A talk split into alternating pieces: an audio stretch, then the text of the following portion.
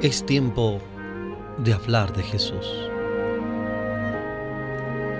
A continuación presentamos la lectura sin comentarios del capítulo 7 del libro El deseado de todas las gentes, capítulo 7 titulado La niñez de Cristo.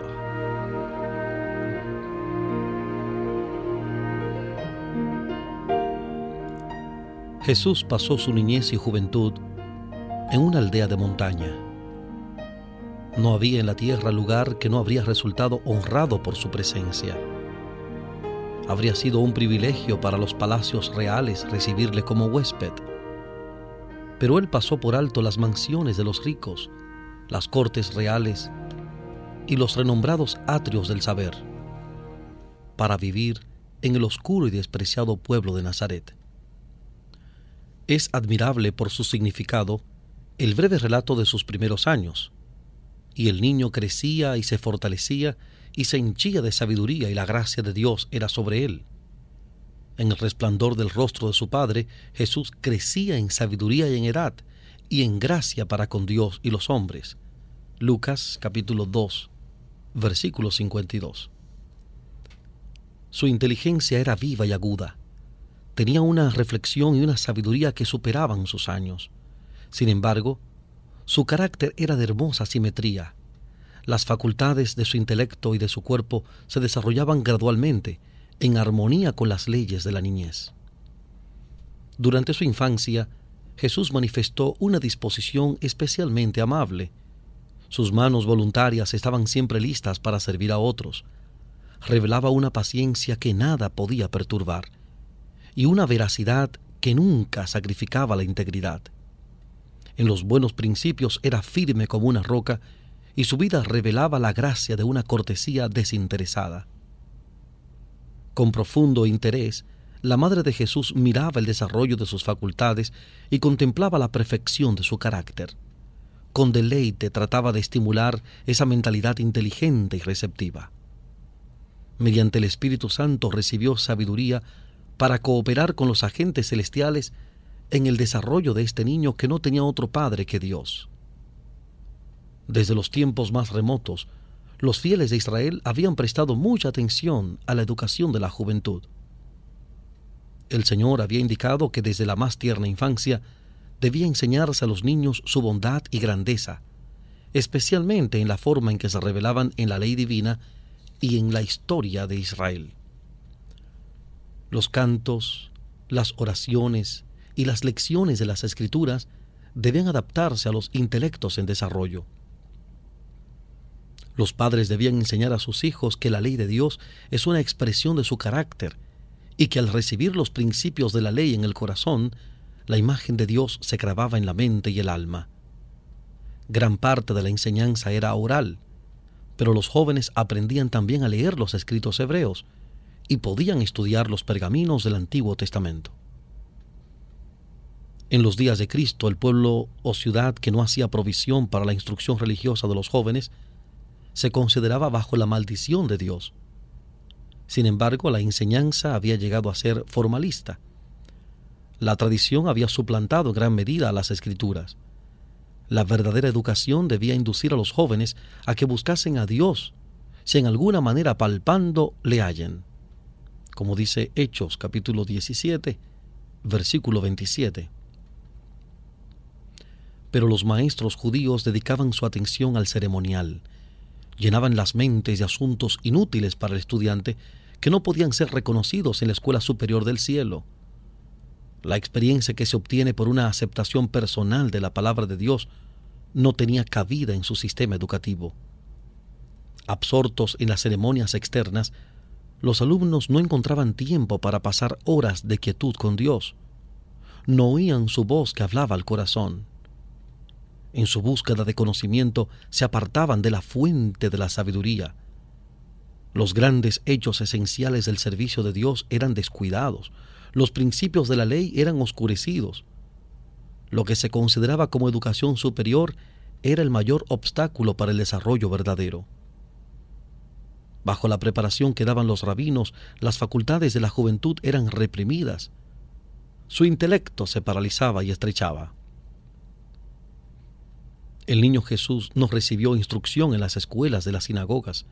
Su madre fue su primera maestra humana. De labios de ella y de los rollos de los profetas aprendió las cosas celestiales. Las mismas palabras que él había hablado a Israel por medio de Moisés le fueron enseñadas sobre las rodillas de su madre. Y al pasar de la niñez a la adolescencia, no frecuentó las escuelas de los rabinos, no necesitaba la instrucción que podía obtenerse de tales fuentes, porque Dios era su instructor.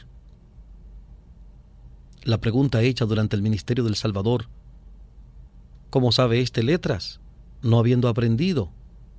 Juan 7:15. No indica que Jesús no sabía leer, sino meramente que no había recibido una educación rabínica. Puesto que él adquirió saber como nosotros podemos adquirirlo, su conocimiento íntimo de las escrituras nos demuestra cuán diligentemente dedicó sus primeros años al estudio de la palabra de Dios. Delante de él se extendía la gran biblioteca de las obras de Dios. El que había hecho todas las cosas estudió las lecciones que su propia mano había escrito en la tierra, el mar y el cielo. Apartado de los caminos profanos del mundo, adquiría conocimiento científico de la naturaleza. Estudiaba la vida de las plantas, los animales y los hombres. Desde sus más tiernos años fue dominado por un propósito. Vivió para beneficiar a otros. Para ello, hallaba recursos en la naturaleza. Al estudiar la vida de las plantas y de los animales, concebía nuevas ideas de los medios y modos de realizarlo. Continuamente trataba de sacar de las cosas que veía ilustraciones con las cuales presentar los vivos oráculos de Dios. Las parábolas mediante las cuales durante su ministerio le gustaba enseñar sus lecciones de verdad, demuestran cuán abierto estaba su espíritu a la influencia de la naturaleza y cómo había obtenido enseñanzas espirituales de las cosas que le rodeaban en la vida diaria. Así se revelaba a Jesús el significado de la palabra y las obras de Dios, mientras trataba de comprender la razón de las cosas que veía. Le acompañaban los seres celestiales y se gozaba cultivando santos pensamientos y comuniones. Desde el primer destello de la inteligencia, estuvo constantemente creciendo en gracia espiritual y conocimiento de la verdad.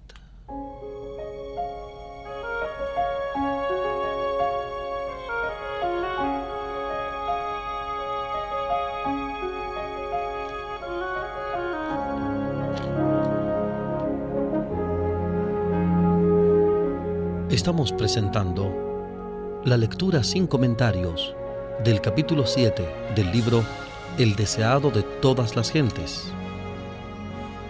Capítulo 7 titulado La niñez de Cristo.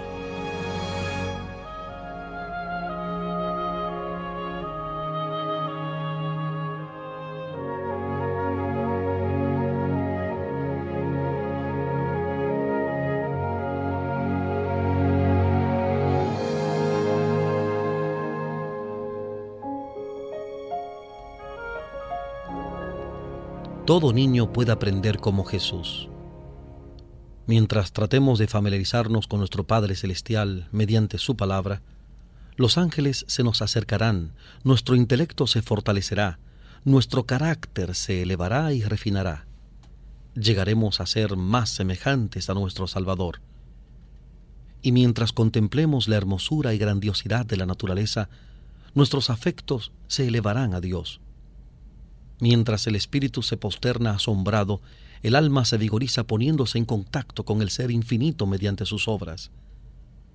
La comunión con Dios por medio de la creación desarrolla las facultades mentales y morales, y las espirituales se fortalecen mientras cultivamos pensamientos relativos a las cosas espirituales. La vida de Jesús estuvo en armonía con Dios. Mientras era niño, pensaba y hablaba como niño, pero ningún vestigio de pecado mancilló la imagen de Dios en él. Sin embargo, no estuvo exento de tentación. Los habitantes de Nazaret eran proverbiales por su maldad. La pregunta que hizo Natanael, ¿de Nazaret puede haber algo bueno? demuestra la poca estima en que se los tenía generalmente. Jesús fue colocado donde su carácter iba a ser probado. Le era necesario estar constantemente en guardia a fin de conservar su pureza. Estuvo sujeto a todos los conflictos que nosotros tenemos que arrostrar, a fin de sernos un ejemplo en la niñez, la adolescencia y la edad adulta. Satanás fue incansable en sus esfuerzos por vencer al niño de Nazaret. Desde sus primeros años, Jesús fue guardado por los ángeles celestiales sin embargo, su vida fue una larga lucha contra las potestades de las tinieblas. El que hubiese en la tierra una vida libre de contaminación del mal era algo que ofendía y dejaba perplejo al príncipe de las tinieblas. No dejó sin probar medio alguno de entrampar a Jesús. Ningún hijo de la humanidad tendrá que llevar una vida santa en medio de tan fiero conflicto con la tentación como nuestro Salvador. Los padres de Jesús eran pobres y dependían de su trabajo diario para su sostén. Él conoció la pobreza, la abnegación y las privaciones. Eso fue para él una salvaguardia. En su vida laboriosa no había momentos ociosos que invitasen a la tentación, no había horas vacías que preparasen el camino para las compañías corruptas. En cuanto le era posible, cerraba la puerta al tentador. Ni la ganancia, ni el placer, ni los aplausos, ni la censura podían inducirle a consentir en un acto pecaminoso. Era sabio para discernir el mal y fuerte para resistirlo. Cristo fue el único ser que vivió sin pecar en esta tierra. Sin embargo, durante casi treinta años moró entre los perversos habitantes de Nazaret. Este hecho es una reprensión para los que creen que dependen del lugar, la fortuna o la prosperidad para vivir una vida sin mácula. La tentación, la pobreza, la adversidad son la disciplina que se necesita para desarrollar pureza y firmeza. Jesús vivió en un hogar de artesanos y con fidelidad y alegría desempeñó su parte en llevar las cargas de la familia. Había sido el generalísimo del cielo, y los ángeles se habían deleitado cumpliendo su palabra. Ahora era un siervo voluntario, un hijo amante y obediente. Aprendió un oficio, y con sus propias manos trabajaba en la carpintería con José. Vestido como un obrero común, recorría las calles de la pequeña ciudad, yendo a su humilde trabajo y volviendo de él. No empleaba su poder divino para disminuir sus cargas ni aliviar su trabajo. Mientras Jesús trabajaba en su niñez y juventud, su mente y cuerpo se desarrollaban. No empleaba temerariamente sus facultades físicas, sino de una manera que las conservase en buena salud, a fin de ejecutar el mejor trabajo en todo ramo. No quería ser deficiente ni aun en el manejo de las herramientas, fue perfecto como obrero, como lo fue en carácter. Por su ejemplo, nos enseñó que es nuestro deber ser laboriosos y que nuestro trabajo debe cumplirse con exactitud y esmero, y que una labor tal es honorable el ejercicio que enseña a las manos a ser útiles y prepara a los jóvenes para llevar su parte de las cargas de la vida, da fuerza física y desarrolla toda facultad. Todos deben hallar algo que hacer benéfico para sí y para otros. Dios nos asignó el trabajo como una bendición, y solo el obrero diligente halla la verdadera gloria y el gozo de la vida. La aprobación de Dios descansa con amante seguridad sobre los niños y jóvenes que alegremente asumen su parte en los deberes de la familia y comparten las cargas de sus padres. Los tales, al salir del hogar, serán miembros útiles de la sociedad.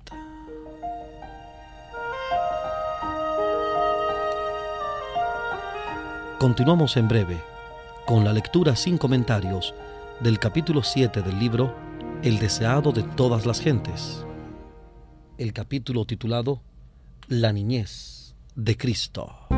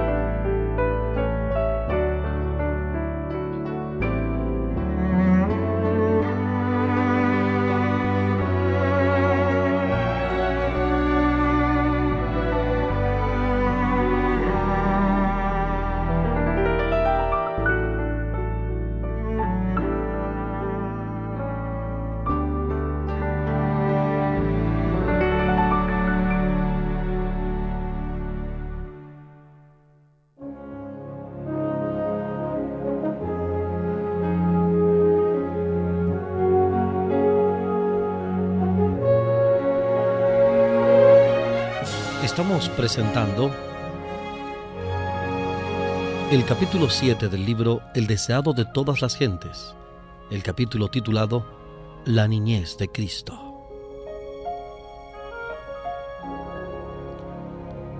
Durante toda su vida terrenal, Jesús trabajó con fervor y constancia.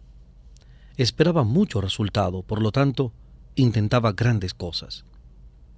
Después que hubo entrado en su ministerio, dijo, Conviéneme obrar las obras del que me envió, entre tanto que el día dura.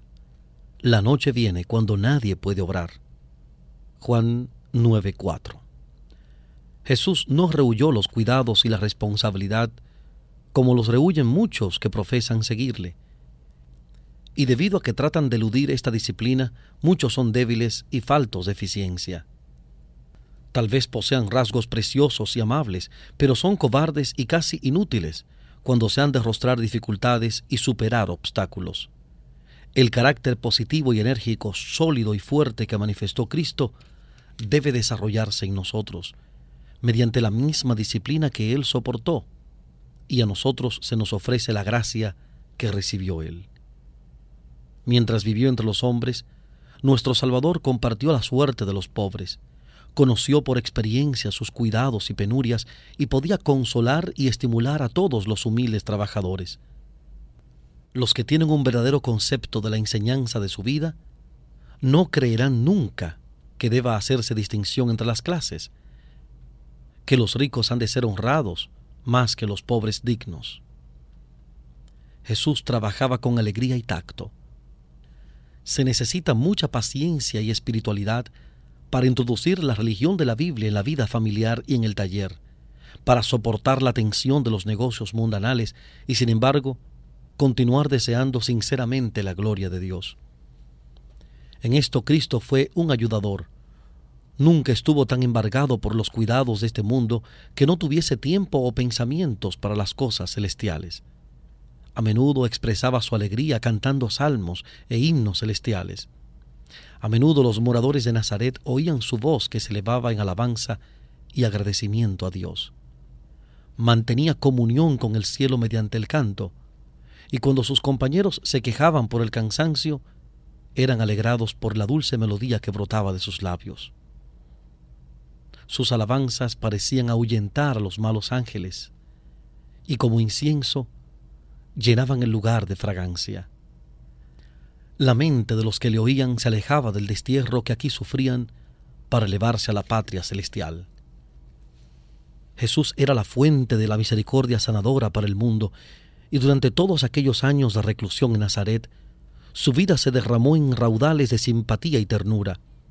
Los ancianos, los tristes, y los apesadumbrados por el pecado, los niños que jugaban con gozo inocente, los pequeños seres de los vergeles, las pacientes bestias de carga, todos eran más felices a causa de su presencia. Aquel cuya palabra sostenía los mundos podía agacharse a aliviar un pájaro herido. No había nada tan insignificante que no mereciese su atención o sus servicios. Así, Mientras crecía en sabiduría y estatura, Jesús crecía en gracia para con Dios y los hombres. Se granjeaba la simpatía de todos los corazones, mostrándose capaz de simpatizar con todos. La atmósfera de esperanza y de valor que le rodeaba hacía de él una bendición en todo hogar. Y a menudo en la sinagoga, los sábados, se le pedía que leyese la lección de los profetas, y el corazón de los oyentes se conmovía al ver irradiar una nueva luz de las palabras familiares del texto sagrado. Sin embargo, Jesús rehuía la ostentación. Durante todos los años de su estada en Nazaret, no manifestó su poder milagroso, no buscó ninguna posición elevada, ni asumió títulos. Su vida tranquila y sencilla y aún el silencio de las escrituras acerca de sus primeros años nos enseñan una lección importante. Cuanto más tranquila y sencilla sea la vida del niño, cuanto más libre de excitación artificial y más en armonía con la naturaleza, más favorable será para el vigor físico y mental y para la fuerza espiritual. Jesús es nuestro ejemplo. Son muchos los que se espacian con interés en el período de su ministerio público, mientras pasan por alto la enseñanza de sus primeros años. Pero es en su vida familiar donde es el modelo para todos los niños y jóvenes. El Salvador condescendió en ser pobre a fin de enseñarnos cuán íntimamente podemos andar con Dios nosotros, los de suerte humilde. Vivió para agradar, honrar y glorificar a su Padre en las cosas comunes de la vida. Empezó su obra consagrando el humilde oficio del artesano que trabajaba para ganarse el pan cotidiano. Estaba haciendo el servicio de Dios tanto cuando trabajaba en el banco del carpintero como cuando hacía milagros para la muchedumbre. Y todo joven que siga fiel y obediente el ejemplo de Cristo en su humilde hogar, puede aferrarse a estas palabras que el Padre dijo de él por el Espíritu Santo. He aquí mi siervo, yo le sostendré, mi escogido, en quien mi alma toma contentamiento. Isaías capítulo 42, versículo 1.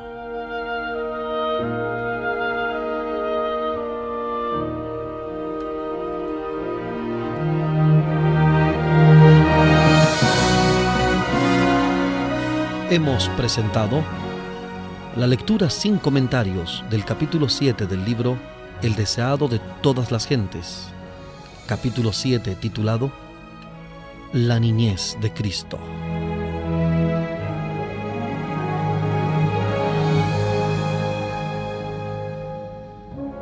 Omar Medina, que les habla, les agradece la fina gentileza de la atención dispensada. Que Dios les bendiga.